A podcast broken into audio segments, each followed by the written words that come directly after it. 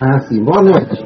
Eu sou o João Afif Ábido, é, eu sou o tesoureiro da ABENS e estou aqui para apresentar a ABENS e fazer um breve histórico do seu início e para começarmos hoje uma nova, uma nova jornada nesse ano de 2021. A Associação Brasileira de Estudos em Medicina e Saúde Sexual, na verdade, é uma entidade antiga que foi refundada no dia 7 de julho de 2020. Ah, bem, um breve histórico, né? Em 1987, foi fundada a ABEI, que foi a Associação Brasileira de Estudos da Impotência, e que foi fundada, inclusive, por uma série de membros notáveis que estão participando hoje dessa live que vão falar sobre o consultório em medicina sexual. Mas com o decorrer do tempo, a ABEI ela foi redominada para a ABEIS, que seria a Associação Brasileira para o Estudo da Inadequação Social.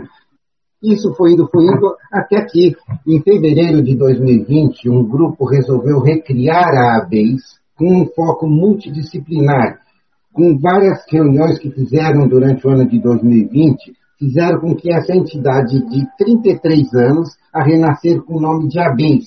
E a intenção era reunir os maiores nomes da medicina e da saúde sexual no Brasil.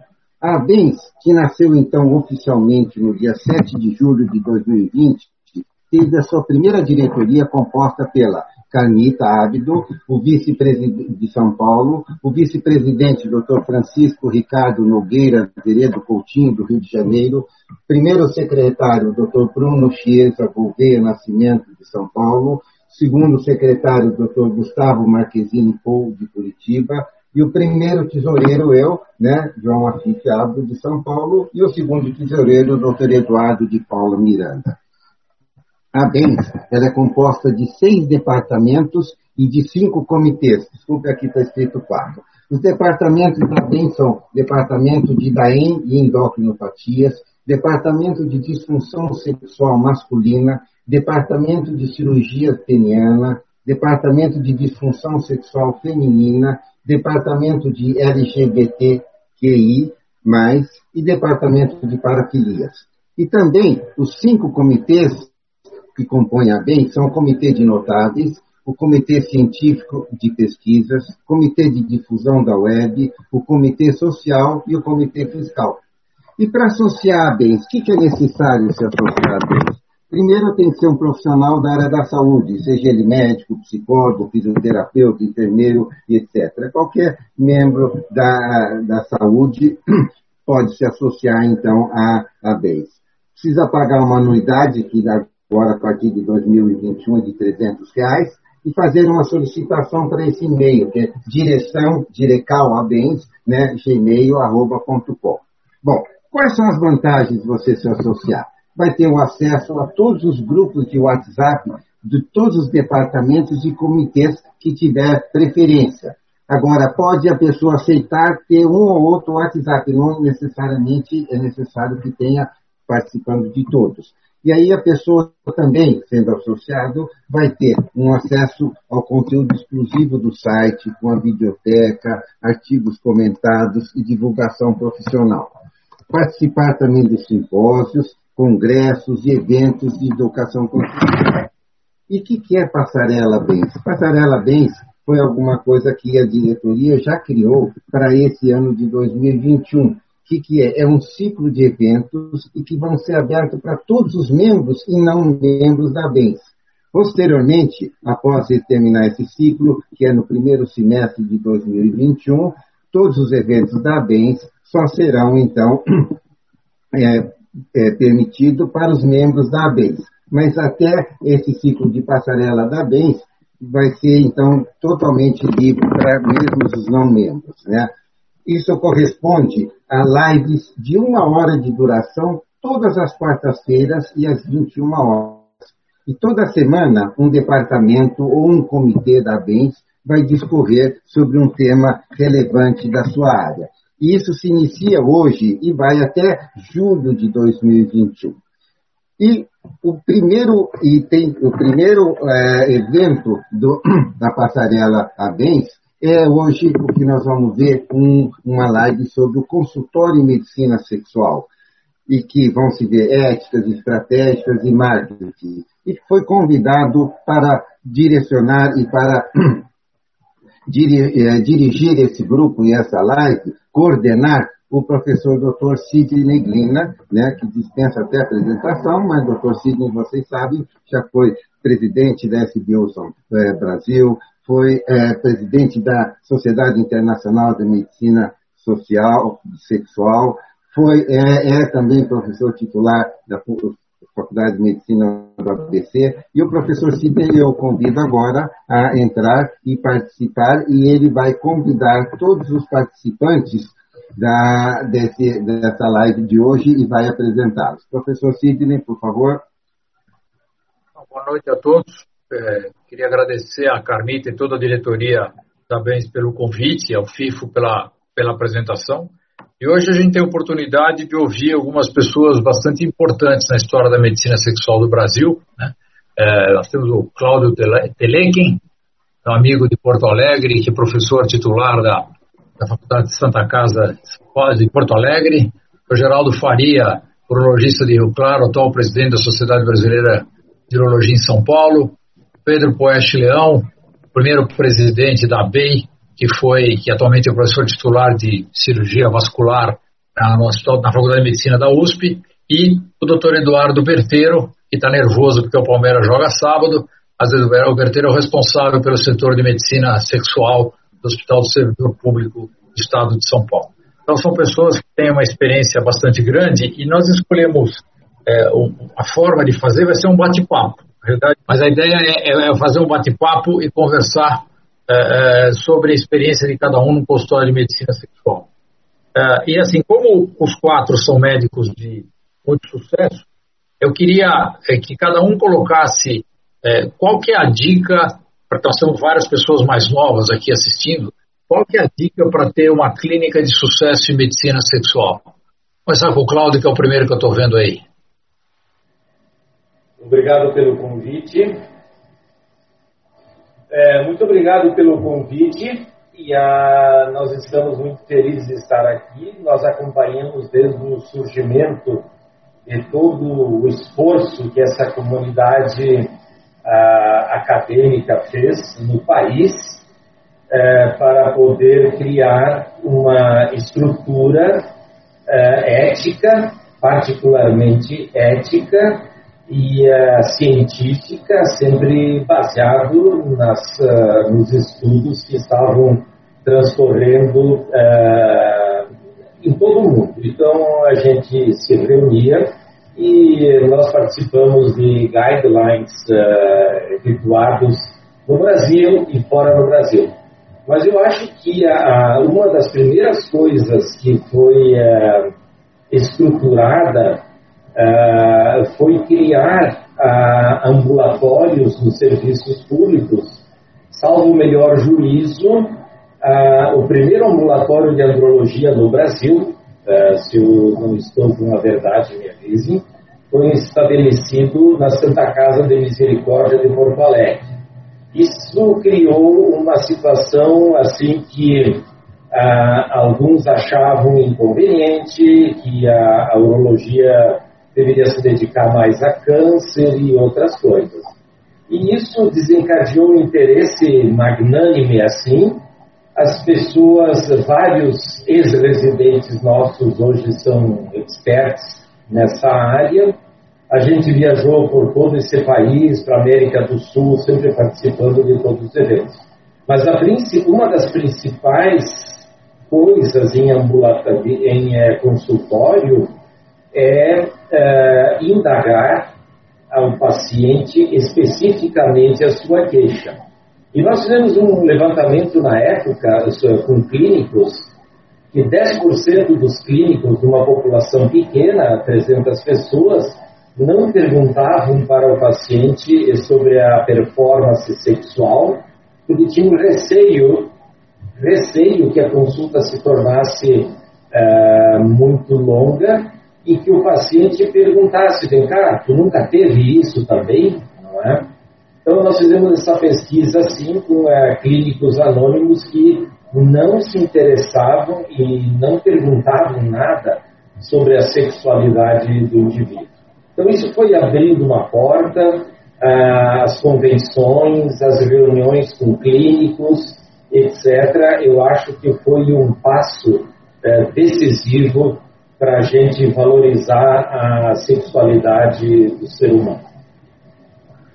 Obrigado, Cláudio. Geraldo, você que está numa cidade pequena, para quem não sabe, os mais novos não sabem, o Geraldo é o pioneiro no implante de prótese no Brasil. O Geraldo começou a implantar prótese Small Carrion há muitos anos atrás e montou uma clínica de sucesso em medicina sexual em Rio Claro, que é uma cidade que não é muito grande é, é, no estado de São Paulo. Geraldo. Boa noite, Sidney, boa noite, meus colegas aí, Cláudio, prazer em revê-lo, Pedro, Berteiro, é, prazer estar aqui com vocês. E parabéns a Bens por mais um evento, parabéns a Carmita e a todo o grupo aí da, da direção da Bens por estarem é, tornando, como o Sidney já disse, aquele sonho antigo, mantendo isso uma realidade nos dias de hoje. É, a pergunta que você fez, Sidney, sobre o consultório, né, sobre a posição, é, com exceção do Pedro, todos aqui são é, urologistas, né? E eu vim para Rio Claro é, trabalhar como urologista e, evidentemente, é, precisava exercer a, a, urologia na sua totalidade. Então, fazia desde uropediatria até câncer, fazia é, todos os tipos de, de atividades inerentes à especialidade. E entre elas, comecei a fazer a medicina sexual, né? na época, é, andrologia, comecei a tratar pacientes que tinham disfunção erétil, a famosa impotência sexual masculina. É, comecei a trabalhar mais dedicado na área, é, na época, em 1976, quando a gente começou a colocar as próteses, mas eu nunca tive um foco diretamente voltado para a, a área de medicina sexual. Isso só se tornou realidade de alguma coisa de uns 10 anos para cá, quando eu comecei a focar um pouco mais a, a minha vida é, dentro da área da medicina sexual e mais recentemente, né, quando a, os processos de mídia social, quando a gente começou a ter é, a internet como um instrumento de busca de informações, comecei então também me trabalhar, a trabalhar nessa área é, de forma é, orgânica, né, não trabalhando na forma de anúncios, mas na forma orgânica. E estou inserido hoje nessas plataformas, né, no Facebook, no Instagram, estou aí, tenho a minha página, é, nos instrumentos de busca. Então, procurei também me atualizar um pouco e poder mostrar um pouquinho a minha cara na área de medicina sexual. Hoje, é, confesso a vocês que boa parcela, talvez aí uns 60, uh, talvez 70% da minha atividade uh, no consultório é na área de medicina sexual. Obrigado, Geraldo. Pedro, você, o Berteiro é o mais novinho, ele fica por último. Chamou a gente de velho, então você agora fica esperando. Boa noite de novo, Cláudio, Geraldo, Berteiro, Sidney. É, a pergunta foi como fazer para ter um consultório de sucesso em, em, em medicina sexual. É, eu, eu, vou fazer um, falar um pouquinho sobre, assim, um pouquinho, quer dizer, cinco segundos, né? Sobre o meu envolvimento com medicina sexual. Eu trabalhei na área de sexualidade masculina durante quantos anos? Uns 15 anos, né? Quase 20. Né, dentro do Instituto HL, nós, nós fazemos basicamente sexualidade masculina, impotência sexual, alguns casos de ejaculação prematura, e foram alguns milhares de pacientes, talvez sei lá, acho que 6, 7, 8, 9 mil pacientes, o, o, o Cid deve saber, eu me lembro de 3 mil, só eu ter visto, o Cid deve ter visto outros, outros tantos.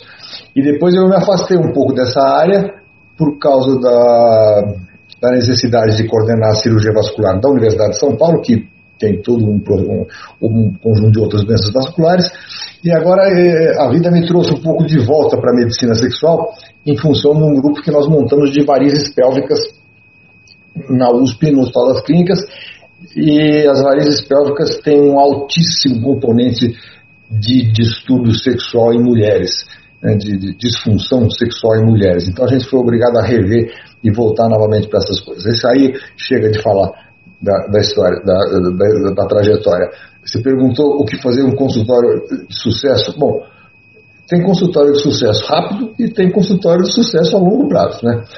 O rápido eu não sei como fazer não. Eu ouço dizer que tem Instagram, Face, rede social, Google, você pode pagar gente para colocar você, tá, aparecer em tudo, etc. Sempre teve. Eu, eu, me lembro que naquela época da, da, que, a gente, que eu mexia com, com essas coisas de sexualidade masculina, eu fui convidado até para ser aquela entrevista da página central que tinha na Playboy. Não aquela página central que desdobra, mas tinha uma página central que tinha umas entrevistas, tinha Delfim Neto, eh, enfim, e outros que davam entrevista. Eu, naquela época eu recusei. Então sempre teve. Hoje tem a rede, o Facebook, etc. Mas para uma clínica a longo prazo de, de, sucesso, além de tudo que o Cláudio já falou que eu concordo plenamente, de tudo que o Geraldo já disse que eu concordo plenamente, eu diria que a medicina sexual tem que ser feita em equipe. Não pode ser feito sozinho. Se fizer sozinho, ele a longo prazo não vai conseguir é, porque é muito difícil. Tem vários aspectos diferentes. Tem aspectos urológicos, aspectos vasculares, psicológicos, ginecológicos, às vezes, fisioterapêuticos, etc. Então, fazer em grupo não significa que você tem que montar um grupo fisicamente presente, mas você tem que ter pelo menos uma conexão de grupo que você possa é, fazer com que os seus pacientes sejam bem vistos, bem examinados sobre vários aspectos e bem tratados. Quando isso acontece, a gente tem sucesso. E a clínica também tem sucesso e o consultório acaba ao longo dos anos tendo, tendo sucesso porque cada vez as pessoas mandam mais pacientes. Aquele que fica sozinho numa especialidade, eu acho, quando se fala em assuntos de medicina sexual, ele acaba virando uma espécie de triagista, quer dizer, pega aquilo que é meu e o que não é meu eu mando embora. E isso, ao longo do tempo, acaba minando a clínica. Esse é o conselho, você falou o conselho para os mais jovens, eu sugiro isso. Ok. Obrigado, Pedro. Berteiro, você que é um pouco mais novo, você, como é que você que montou uma clínica de sucesso? Como é que é a tua história? Fala um pouquinho. Aí. Bem, bem uh, boa noite a todos. Olha, realmente, é, eu estou até emocionado aqui porque são todos meus ídolos aí. Não, um privilégio também ver o Pedro. Faz muito tempo que eu não vejo o Pedro pessoalmente. E o próprio Cláudio Telequem, acho que são figuras assim, todos vocês, né? O Sidney foi um dos primeiros aqui em São Paulo junto com o Pedro. O Pedro extremamente inteligente, reconhecido lá em Boston, quando eu fiquei lá, muito reconhecido pela sua inteligência, pelo seu conhecimento. Sidney sempre acadêmico, Geraldo extremamente ético, sempre ético. E o Cláudio, claro, com aquele sarcasmo todo que a gente sempre se divertia nas, nos, nos congressos mundiais. Então, é um grande prazer. Sidney, olha, eu, eu, é uma mistura do que todos falaram aí. Eu, eu acho que, é, para começar, acho que o Pedro foi muito feliz. Eu, se eu posso dizer que eu tenho sucesso, não foi da noite para o dia, né? Então é, demorou bastante para conseguir realmente uh, virar uma referência. Eu posso dizer hoje também, uh, seguindo aí o que o Geraldo falou, hoje eu faço 80% de medicina sexual. Uh, estou muito feliz com isso, sinceramente. e sempre gostei. Eu, o servidor para mim foi sem dúvida um grande alicerce. também aí é, é, parafraseando o Cláudio Telec, quer dizer, eu, eu usei o servidor, o ambulatório lá, para realmente é, me motivar e fazer o mesmo atendimento. Isso eu ensino aos residentes, Sidney. Você tem que atender bem no serviço público e atender bem. Você é uma pessoa só, em qualquer lugar. Tá? E outra coisa que também eu acho que é, me ajudou muito, eu sempre é, ficava intrigado porque o paciente com disfunção erétil grave, o paciente com uma doença de Peyronie grave, ele tem uma certa dificuldade em achar o seu médico.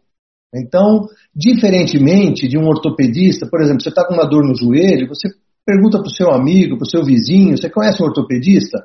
Agora, que, que homem vai perguntar uh, para um vizinho ou para um amigo, mesmo uma, até para a esposa ele não se abre, se ele tem um pênis deformado, se ele tem uma disfunção grave. Então, há 20, 20 e poucos anos atrás, acho que é uns 25 anos atrás, eu criei o um site, eu comecei pelo site. Então, naquela época, modéstia à parte, eu fui um dos pioneiros, pelo menos na urologia. Uh, tanto é que eu, eu, eu, sou muito orgânico, né? Orgânico quer dizer, você não, não necessariamente precisa pagar para aparecer no Google, e isso realmente me ajudou muito, não vou negar. Agora, hoje, é, como o Pedro falou, isso hoje é a mídia é aberta a todos. Então, é, você também precisa ter qualidade no seu atendimento, precisa ouvir muito, como já, também já falaram aqui, o paciente com disfunção sexual quer ser ouvido. Você sabe, Cida, ele quer ser ouvido. Então, a maioria dos médicos não tem a mínima paciência. Então, eu acho que é uma mistura de coisas, vocês foram muito felizes, e eu acho que a gente, na verdade, acaba sendo sempre perseguindo a chave do sucesso. Mas uh, não é fácil, não é fácil. Mas assim, eu agradeço estar, estar presente aqui. Obrigado, Bertero. Cláudio, deixa eu fazer uma pergunta para você. Como é que o, por que um paciente em Porto Alegre vai te procurar, né? Como é que, é, é, é, como é que ele acha você? Por que, que, por que, que você é escolhido, né? Você está na mídia social, você está no Instagram, são os médicos que te referenciam, como é que é isso? É, eu, eu, nunca, eu nunca paguei uh, propaganda, nem Instagram, Facebook, nunca gostei disso. Eu acho porque eu sou muito acanhado, então eu não, não tenho essa, essa vontade assim de pagar alguém para propagar. Os pacientes que eu recebo, que eu tive sucesso, a maioria absoluta, absoluta, são encaminhados por colegas, por ex-residentes, eh, por professores, e, e, eu acho que é o, o jeito que a gente formou um time para tratar das disfunções sexuais numa entidade que atende SUS e atende ah, de maneira adequada, tem várias pessoas aqui que o Rico que foram nossos residentes. Quem encaminha pacientes são colegas e eu trato muito de colegas. Eu, eu tenho uma, uma crítica uh, para fazer à, nossa pobreza, à, nossa falta de ímpeto para coibir as propagandas que são feitas desonestas, e não é só em Porto Alegre, é em todo lugar, onde a gente vê é, instituições, é, não vou citar nome, que vendem o medicamento para o paciente, prometem tantas coisas, é, inverdades, e ninguém faz nada, né? As comissões assim éticas dos conselhos regionais de medicina ah, ah, se, se escondem, eu acho, porque é muito triste ouvir uh, de pacientes, o que, que foi proposto para ele e o que, que foi feito com ele. Nós temos uh, pacientes que foram submetidos à cirurgia de prótese com 17 anos de idade e que tiveram uh, uma tentativa de atividade sexual e que as coisas ficaram assim. Então, a, a propaganda, a mídia, que é feita somente para extorquir dinheiro do paciente, porque ele está desesperado, é, é, que, é, é, que eu critico muito. Nós trabalhamos eticamente, eu nunca, eu nunca paguei alguém para fazer propaganda da, da medicina sexual, e eu, hoje, na minha faixa etária, aí, a, a casa é cheia, é, sem convênio algum, já há 30 anos, e, e as coisas é, para a gente também dá para fazer uma medicina boa, ouvir o paciente, como foi falado aqui, e eu acho que nós somos é, muito hipócritas quando a gente não ah, combate a mídia ah, ah, cínica e extorquindo os pacientes. Obrigado, Cláudio. Geraldo, é, é, assim, hoje nós, nós temos as mídias sociais e a gente, se você for olhar, eu vi um, um, uma propaganda de um colega no TikTok que me deu, sei lá, a palavra foi asco, né? Um médico dançando, falando, ou cantando uma musiquinha, é, e nós acabamos de saber de um colega nosso que acabou de ser suspenso por seis meses, sair em todas as mídias é, do Brasil, por uma, por uma atitude antiética nas mídias sociais, atitude antiética com o paciente. Como é que a gente. E nós trabalhamos com medicina sexual, que é uma coisa que envolve sexo, envolve doença, envolve um monte de, de, de coisas.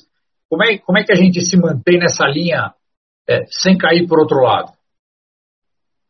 Sidney, eu acho que o paciente ele sempre é carente da informação. Ele, quando está com um problema sexual, ele está angustiado, ele está querendo obter informações precisa, e ele vai obrigatoriamente para a internet, que é um instrumento de pesquisa hoje, ele vai procurar essa informação lá. E vai encontrar todo tipo de informação.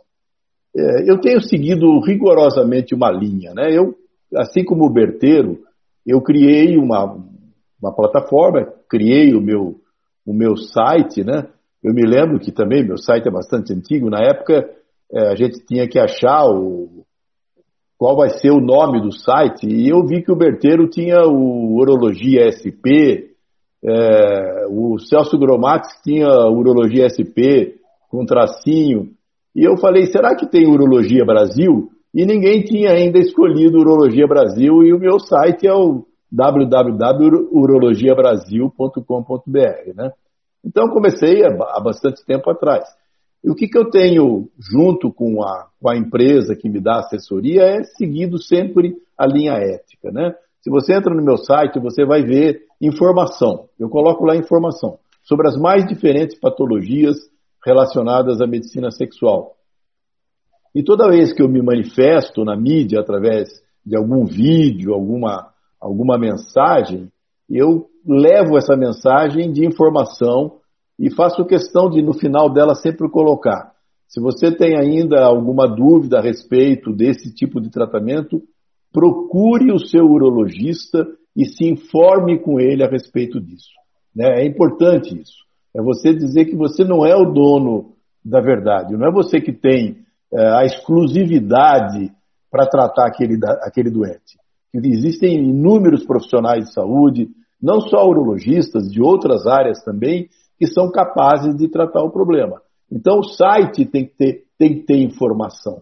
E na medida que você passa informação para os pacientes, evidentemente você acaba tendo um retorno desses pacientes. Eles querem saber mais coisas, mandam e-mail, mandam WhatsApp, etc., perguntando para você uma série de informações. É, é, é, essa mídia hoje ela é, é muito importante se utilizada de maneira ética e de maneira informativa, né, educativa. O paciente precisa de informação e eu tenho procurado me calcar dentro desse tipo de atividade quando utilizo essas mídias. Acho que o Berteiro levantou a mão, é isso, Berteiro?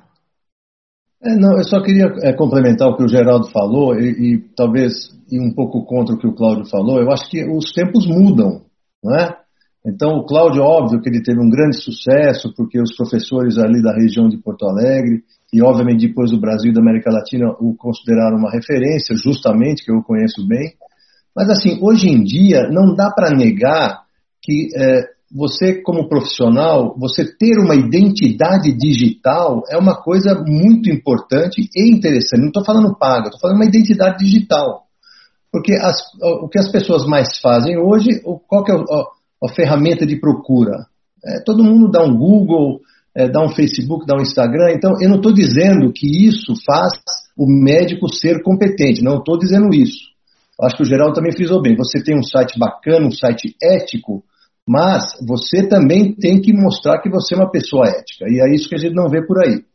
Uh, então, eu acho que é, eu acho muito importante ter uma identidade digital. Eu não tenho nenhuma vergonha que eu tenho identidade digital, eu uso. É, seguidor uh, é igual a paciente? Nem sempre, nem sempre. Então, é, eu tenho muita referência também de médicos pelo Brasil inteiro, e eu tenho também, eu posso dizer que eu tenho 30% de pacientes que são médicos, então eles sim também é, acabam a, encaminhando pacientes. Mas eu acho que é uma mistura de coisa e a identidade digital a gente não pode fugir. Para quem é jovem aí que está vendo a gente, e eu sei que tem muito jovem abaixo de 40 anos, quer dizer, se você for esperar você ficar ganhar experiência cirúrgica, ganhar, é, é, é muito, é, sei lá, é muito demorado. Eu acho que é muito complicado. O Geraldo foi muito feliz aí.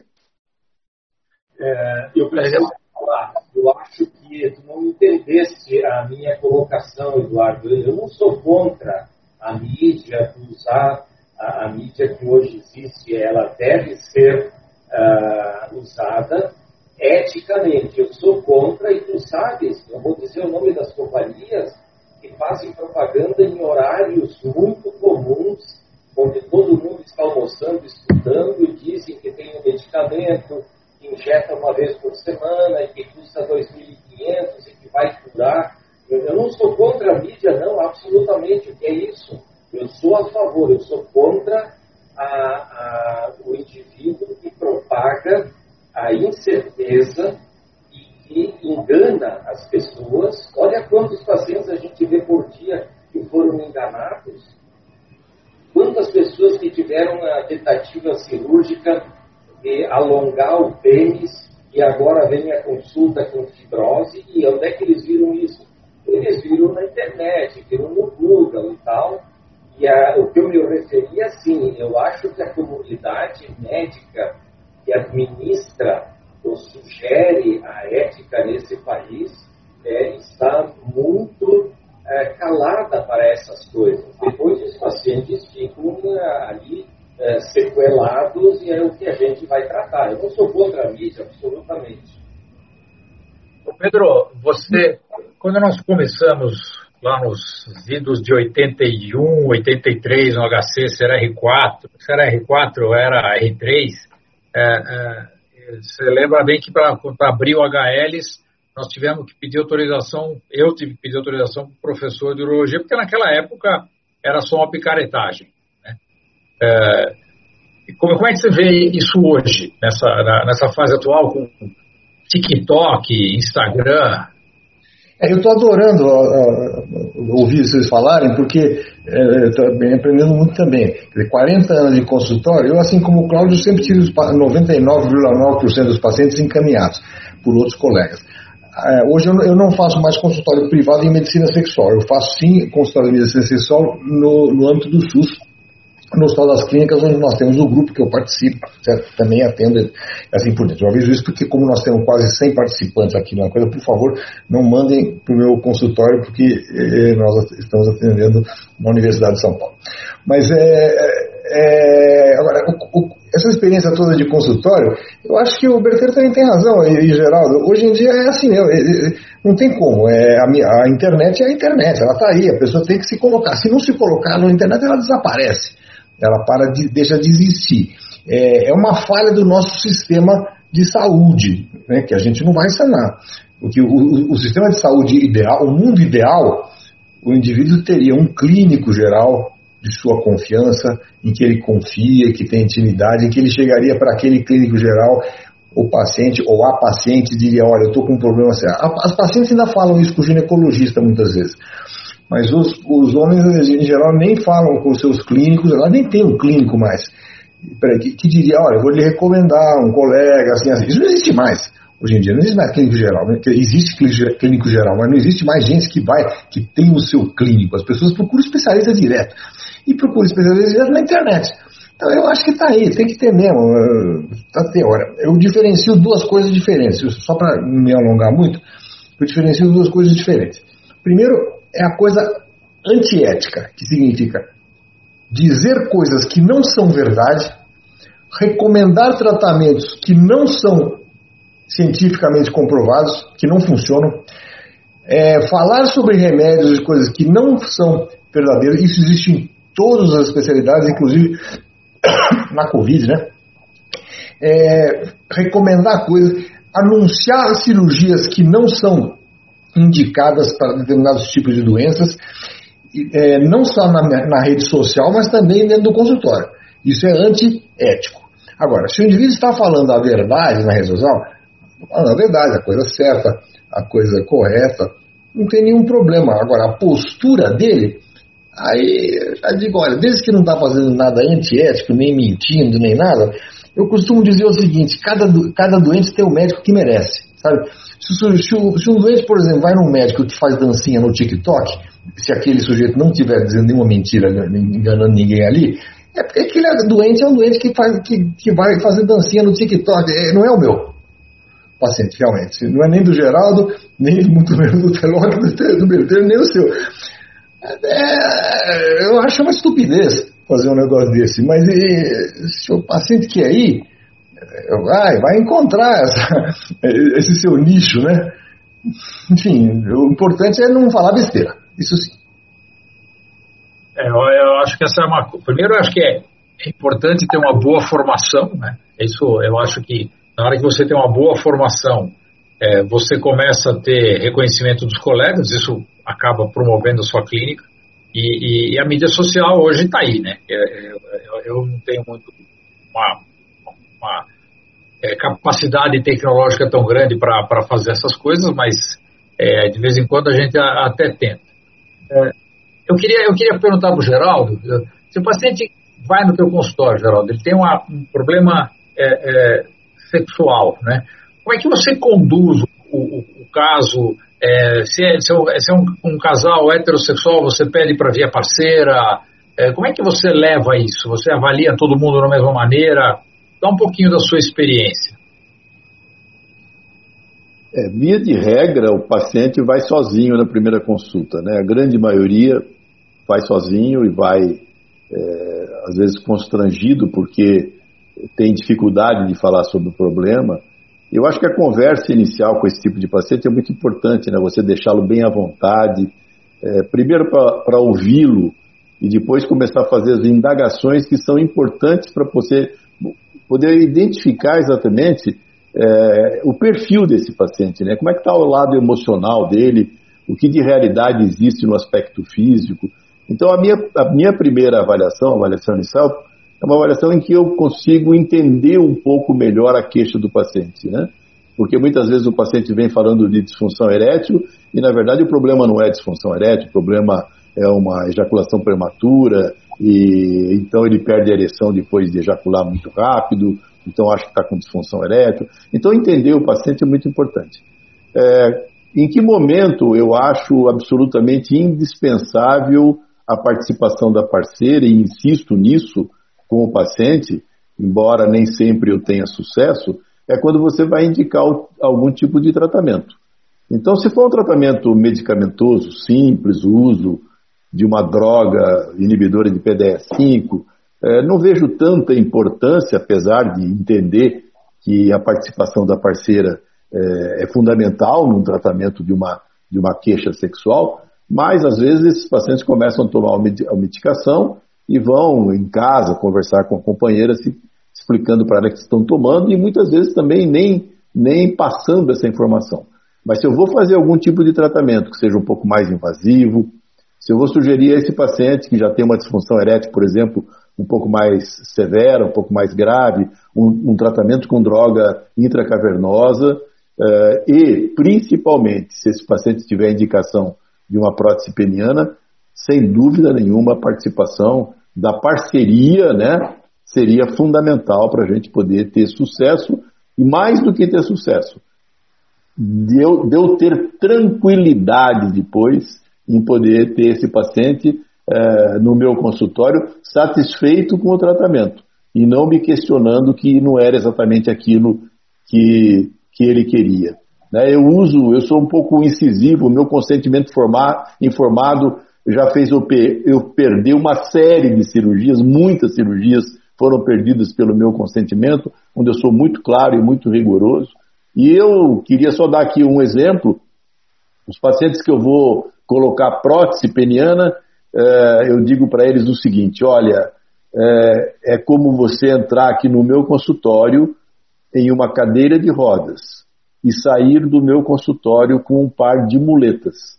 Esse é o tratamento da prótese peniana, para não criar uma falsa expectativa nesses pacientes.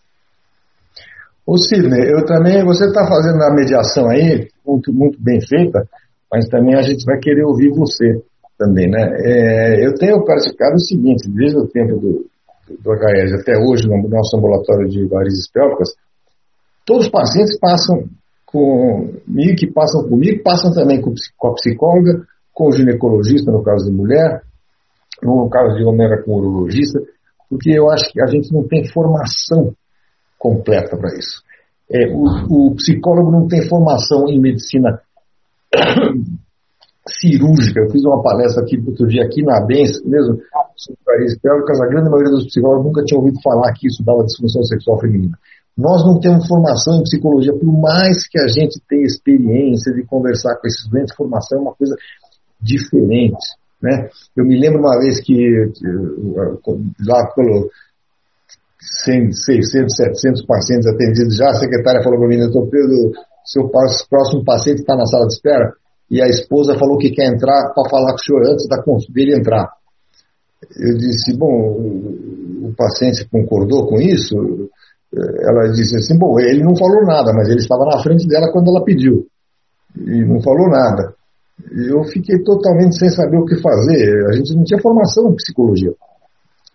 Eu disse, bom, traga. É, pensei, que, que tipo de homem que vai numa consulta médica para um problema seu e deixa a mulher entrar antes dele para conversar com o médico, né? Que tipo de homem impotente, né? Obviamente, porque a impotência é uma coisa sistêmica do indivíduo. Mas a isso a gente não tinha essa noção.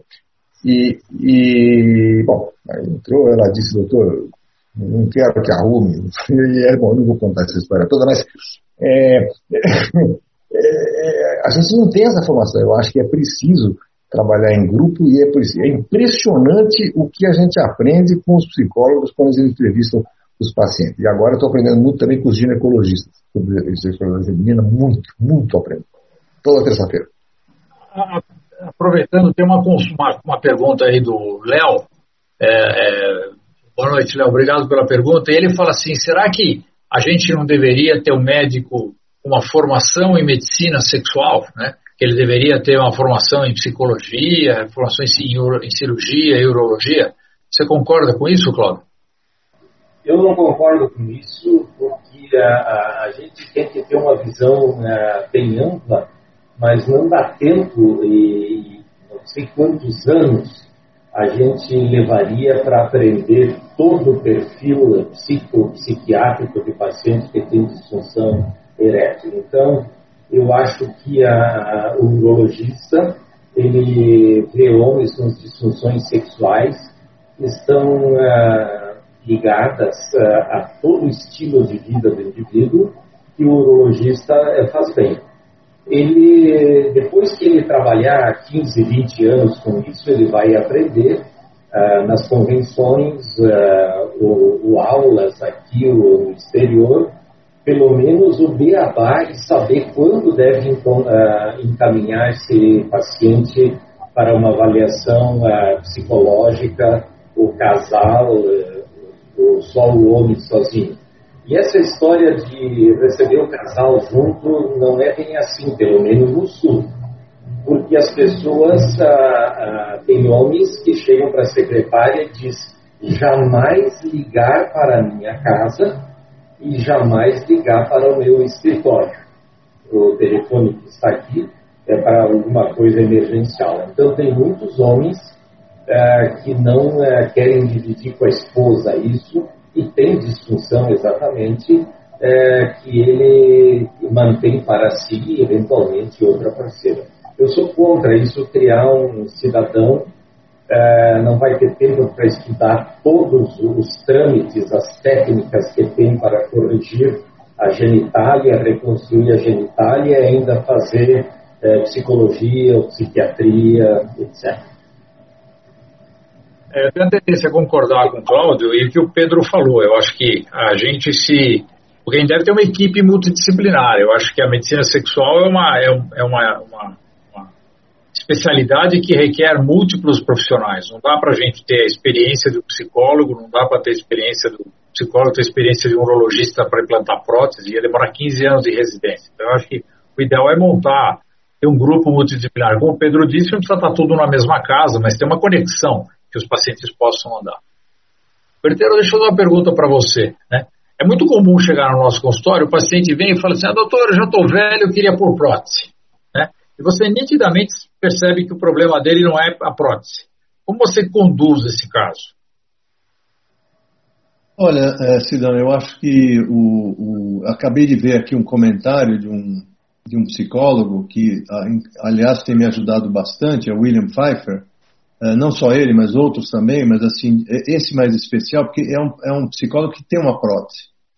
Então, eu acho que você, como já foi mencionado aqui, o Pedro falou muito bem, você também foi pioneiro na, na, no Instituto HLs, é, embora é, eu não tenha um espaço dividido com outros profissionais, eu acho que é de suma importância você ter, sim, um profissional da, da saúde mental para poder fazer algum apoio uh, psicológico para esse paciente, não é? Então, é, a gente sabe que não é só o pênis duro, o pênis ereto que vai resolver todos os problemas da vida desse cidadão. Então, é, eu tenho sim é, é, hoje em dia, inclusive, é, voltando à tecnologia e voltando aí a nossa, é, não sei porque está o Cláudio aparecendo aqui para mim, mas de qualquer maneira, nada contra. mas hoje em dia a gente tem que usar da teleconsulta.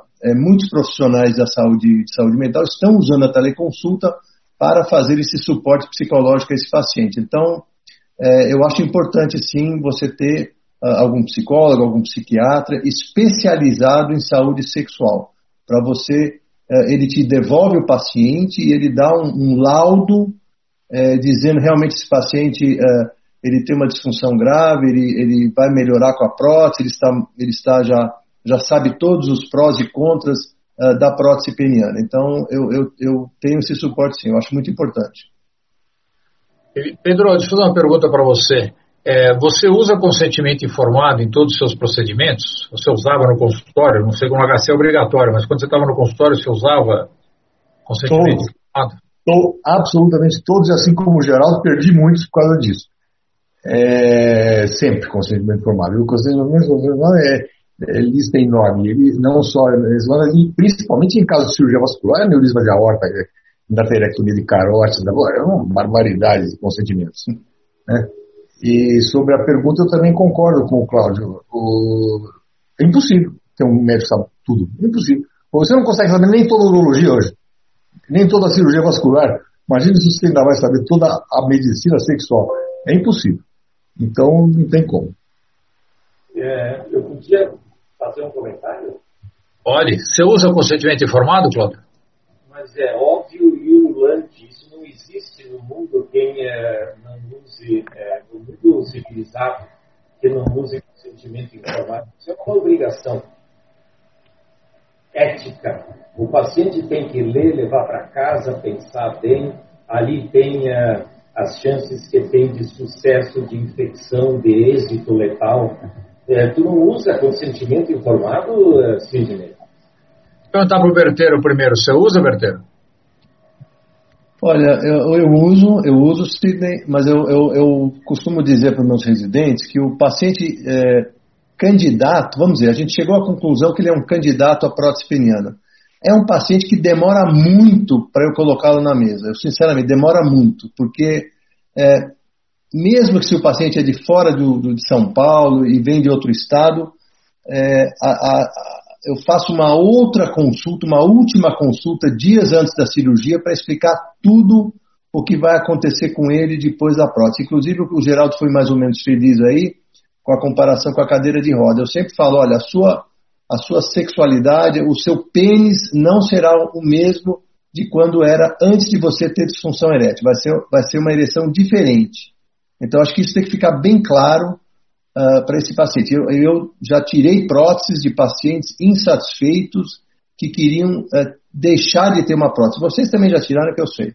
Então, isso é uma coisa muito grave uh, assim, no, no, no, transcorrer da vida sexual de um homem. É, para responder o Cláudio, como eu, eu, moro em São Paulo, eu não estou no mundo civilizado, eu não uso consentimento informado, eu discuto com o paciente muito e eu escrevo no, no meu prontuário tudo que eu falei para o paciente. Então, eu faço isso. É, é uma maneira que eu trabalho há muito tempo e até agora, graças a Deus, não me arrependi. Então, mas eu converso, explico tudo que vai acontecer com, com a possibilidade. Já perdi cirurgias por causa disso. mas o hospital, o hospital faz um consentimento genérico. Quando ele chega no hospital, ele faz um outro consentimento genérico. Mas, aliás, é, eu, eu, participei de um processo onde o juiz falou que o consentimento informado era uma forma de coação. O médico perdeu o processo, apesar de ele ter consentimento informado, e o juiz disse que era uma forma de coação. Então ele não, não sei. Coação. Será que o paciente não tem o direito e a família de saber o que, que pode acontecer, quais são as dificuldades que ele pode ter? Eu sou contra. Ele, ele pode, só pode ser por forma oral ou por forma escrita. Eu, eu, eu faço por forma oral. Isso é uma, é, eu nunca encontrei um consentimento informado, até já peguei do Geraldo, já peguei da sociedade, é, um consentimento informado que seja que a minha linguagem, que eu gosto da linguagem. Então, será, pode ser até que eu volte, venha um dia fazer isso. Né? Ah, deixa eu perguntar, o Pedro foi embora, acho que ele não gostou da, da gente, ele, ele caiu, aconteceu alguma coisa aí. Ah, Geraldo, você, você já teve algum problema ético é, no consultório? É, não precisa ter um processo, nada disso, mas que você teve que se virar para conseguir resolver alguma coisa que você. É, eu vou contar um caso para mim. Uma vez um, um paciente, uma mulher de um paciente liga e pede um, relatório de um paciente. Né? E eu tenho por norma nunca dar um relatório do paciente sem perguntar para o paciente. E e aí eu liguei para era um caso de potência, tinha sido tratado com psicoterapia, mas tinha um problema de disfunção erétil. E, e aí eu ligo para o paciente para perguntar, e o paciente me fala, eu pergunto, ah, sua esposa me ligou é, para pedir um atestado. Ele falou, você deu? Não, claro que não, estou perguntando se eu posso. Claro que não, nós estamos nos separando e ela, ela vai usar isso contra mim e tal. Então, é, é uma coisa que a gente precisa tomar cuidado, porque às vezes é, o pessoal para, pede para enfermar para a secretária, e a secretária, tem consultório da secretária tem uma autonomia maior, ela acaba fazendo isso. Você tem algum caso assim para dividir com a gente? É, eu, eu fui aprendendo com o tempo, né, Sidney? No início a gente é, teve algumas situações que você. Na verdade, o Cláudio sabe muito bem disso, mexeu. É, a, a relação médico-paciente é fundamental. Se você tiver uma boa relação com o teu paciente, se você tiver problemas pós-operatórios, complicações, às vezes as mais sérias possíveis, mas a sua relação com ele é uma relação boa, foi uma relação clara, dificilmente esse paciente vai entrar na justiça ou vai querer mover um processo ético contra você. A relação médico-paciente é fundamental. Mas eu tive situações, a gente começou com situações de muito entusiasmo em relação à prótese, né? Quando comecei a colocar as próteses de Small Carrion, eu comecei a ter um número muito grande de pacientes me procurando, colegas que encaminhavam, né? E eu nunca me esqueço de um caso que eu vou relatar aqui, de um homem de mais 75 anos de idade, um indivíduo é, rígido na época, que veio no meu consultório sozinho, dizendo que queria colocar uma prótese, que estava impotente, etc. Tinha lá um histórico, é, e a gente fez aquela propedêutica é, incipiente que fazíamos na época e coloquei a prótese nesse homem. Foi uma cirurgia, é, ficou esteticamente muito bom, é, Small Carrion era uma prótese rígida, né? O pênis ficava sempre em ereção. E passado algum tempo, é, marcou no meu consultório uma consulta uma, uma pessoa do sexo feminino. Marcou horário e entrou na minha sala e sentou na minha frente, era uma senhora também, de uns 70 e poucos anos, e disse assim: Olha, doutor, eu vim aqui para lhe dizer uma coisa. O senhor destruiu o meu casamento. Foi assim muito clara, sabe? Na minha, falou na minha lata: assim, o senhor destruiu o meu casamento. Bom, história. É, o indivíduo colocou a prótese, esse é o casal que estava sem atividade sexual há mais de 10 anos, viviam muito bem, faziam as suas viagens, iam para os seus restaurantes, estavam extremamente é, unidos na, na disfunção sexual mútua. E a colocação da prótese peniana nesse indivíduo acabou gerando um problema seríssimo, porque essa mulher não queria ter atividade sexual, e eu me senti extremamente culpado por ter feito aquilo. Né? Então eu comecei a aprender com esses episódios e as, as condutas minhas, as indicações é, começaram a se modificar, principalmente exigindo a presença da parceria quando eu vou colocar uma prótese peniana. Berteiro, você está levantando o dedinho aí, fala aí. Não, eu, eu, quero entrar nessa discussão que é muito boa, é, até é, perguntar aí aos professores. Por exemplo, uma, uma, situação que ocorre com alguma, vamos dizer, alguma frequência, já aconteceu comigo, certamente com vocês. O, o, o homem entra, é, vamos dizer que ele é paciente seu antigo, já tem várias comorbidades, vamos dizer que esteja indicado uma, um implante de prótese peniana, ele está bem seguro, é, mas ele não quer falar para a esposa porque ele tem uma parceira extraconjugal. O que, que vocês fazem? Ih, tive um monte de casos desse. um monte inventamos, de inventamos até anestesia local por causa disso, lembra? Entrava de manhã, saía de tarde, e tinha um monte de casos desse aí. Então, coloca-se a prótese, é isso? E aí, Escondido, escondido da esposa. Sei, posso... você faz aí Sul Maravilha? Posso? Pode, pode falar. É, não, tem, não tem regra, Eduardo. É, porque é o seguinte, a gente tem a, cabe, a cabeça, ainda mais hoje, tem que ser aberta. É, é, casamento não é tudo igual. Esposa não é tudo igual. Parceira não é tudo igual. Amante não é tudo igual. Esposo, no caso do homem homossexual, também não é tudo igual. E, vice, e, e, e o contrário também. É, relações humanas não são todas iguais. Tem de vários tipos. Então, de vários modelos, de vários. Então, eu acho que tem que conversar com o doente bem, saber qual é o tipo de relacionamento que ele tem, conversar com a paciente, por exemplo, que tem uma dispareunia, como é o tipo de relacionamento que ela tem, se ela gostaria que o, que o, que o parceiro ou a parceira se envolvesse nesse tratamento ou não, e conversando longamente, depois de um certo, chega um certo nível de relação médico-paciente, como disse o Geraldo, a gente sabe o que fazer com o caso. Eu acho que não pode ter uma regra eu sempre vou pedir para parceiro autorizar a prótese, eu sempre vou pedir para o parceiro vir para falar sobre a dispareunia. Não tem isso, às vezes tem gente que é de um jeito, tem gente que é de outro. É diversidade. É, eu, eu, eu concordo plenamente com, com, o Pedro e até me fez lembrar um outro caso, que era um paciente meu também que vinha há muitos anos e tal, é, usava injeção, e eu conhecia a esposa, o casamento ia bem, ele se dava muito bem com a esposa. Aí ele chegou um dia lá e falou assim, Bertera, vou colocar, eu quero, quero colocar prótese. Aí eu falei, mas você já avisou a, a fulana? Ele falou, não, não, não, eu não vou avisá-la. Aí eu brequei. Como você falou, Pedro, é, é uma outra situação. Eu brequei e obriguei o cidadão a trazer a esposa. Porque, além de tudo, ela era psicóloga. Então, e aí nós conversamos a três e ele acabou, ela acabou também cedendo e tal e tal. Mas assim, é uma, é uma situação diferente. Né?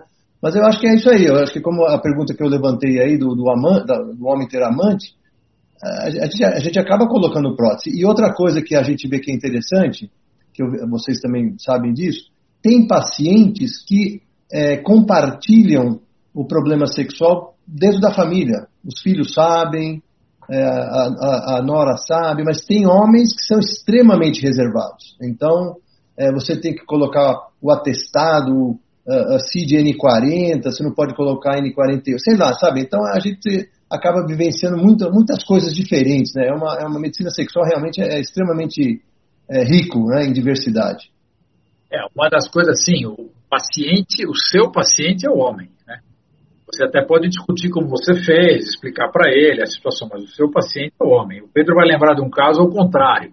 Nós tivemos um paciente logo no começo da AIDS, nós tivemos um paciente que era HIV positivo e ele, e, e ele veio fazer, ele tinha uma neuropatia por causa do, da, da, do, do HIV, não tinha tratamento na época.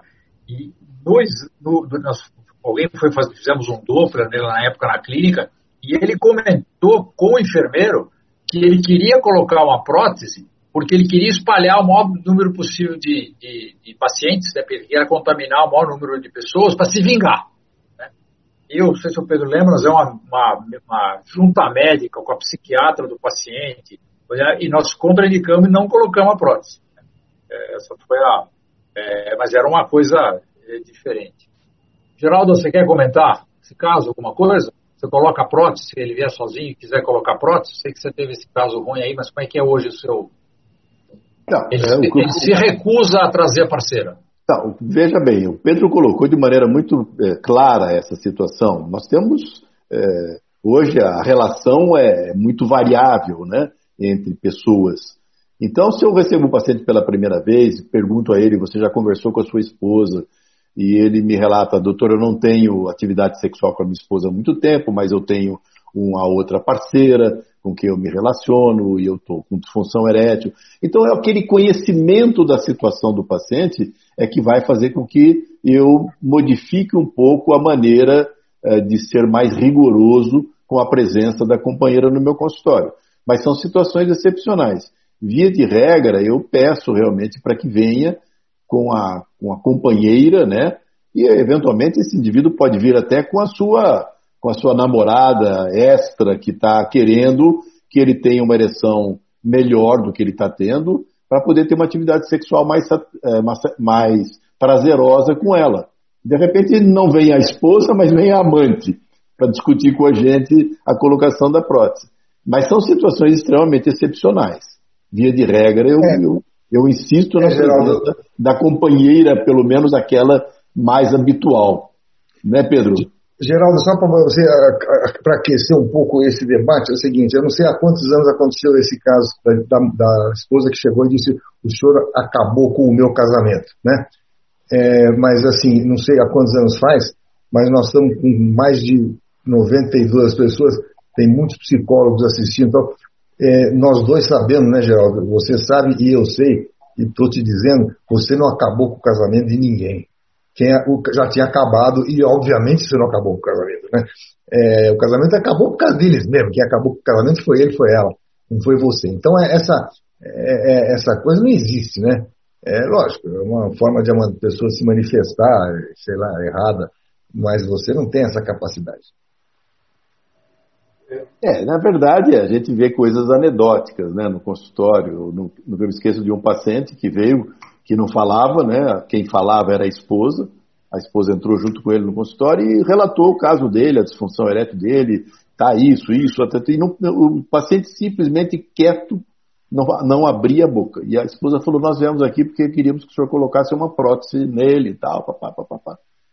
E aí eu fui examiná-lo, né? Levei ele para a sala de exame, porta fechada, e perguntei para ele: O senhor está preparado para receber a prótese? Ele disse assim para mim: desde que não atrapalhe a minha equitação. Né? Então aí já deu para medir a, a, preocupação dele é se a prótese ia atrapalhar a equitação dele. Ele não estava nem aí preocupado em fazer, de resolver o problema dele do casamento com aquela esposa que era tipicamente fálica, né? Então, é, são situações que você vai viver e, e o tempo vai te ensinando. Por falar em tempo, nós estamos chegando no fim o pessoal da Vence tinha me dado uma hora para a gente conversar. Nós estamos chegando a 20 a uma hora desde que o FIFO passou a palavra. Vocês quatro querem fazer algum comentário final? Cláudio, você quer fazer? Prazer te ver depois de tanto tempo. A gente é. participar junto de novo. Eu, como motorista do teu filho, é um prazer te ver aqui, certo? Ele não está nos ouvindo. Né? Mas eu quero é, dizer uma coisa é, como é, ética Tu não podes jamais, se tu operas um paciente ou, se ele veio consultar, é, falar com a esposa, dar laudo para a esposa, ligar para ela e dizer, olha, eu vou operar teu marido. O paciente é aquele indivíduo que está presente. Tu estás rasgando a ética médica se tu entrar em contato com alguém. Às vezes o paciente liga, olha, eu sou a esposa do fulano. Eu não conheço o fulano. Mas como? Que consultório é esse? Não conhece? Eu quero saber se ele tem mesmo problema no pênis. Eu digo, não conheço a senhora, nem esse senhor e. Eticamente, tu não podes abrir para alguém? Obviamente que não, porque é um crime, né? Ético. É isso que o Claudio falou é importante, porque às vezes os familiares querem saber alguma coisa e a gente não pode abrir. Isso é uma coisa que você pode ser processado se você por, por quebrar o sigilo médico. Eduardo, quer falar a última coisa, últimas palavras? Eu? É Eduardo Berteira, você? Ah, Eduardo, é que você nunca me chama de Eduardo. É, uh, não, eu, eu, acho que assim, eu, só para os jovens que nos ouvem, né, eu acho que a medicina sexual uh, vem crescendo, a gente vê o número de interessados, eu, eu, eu não tenho um fellowship oficial, mas eu tenho vários uh, seguidores aí, pelo, pelo Brasil que vem assistir minhas cirurgias, eu fico muito feliz.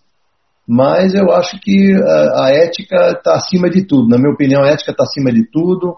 O paciente com disfunção sexual é extremamente complexo é, e merece todo o nosso respeito.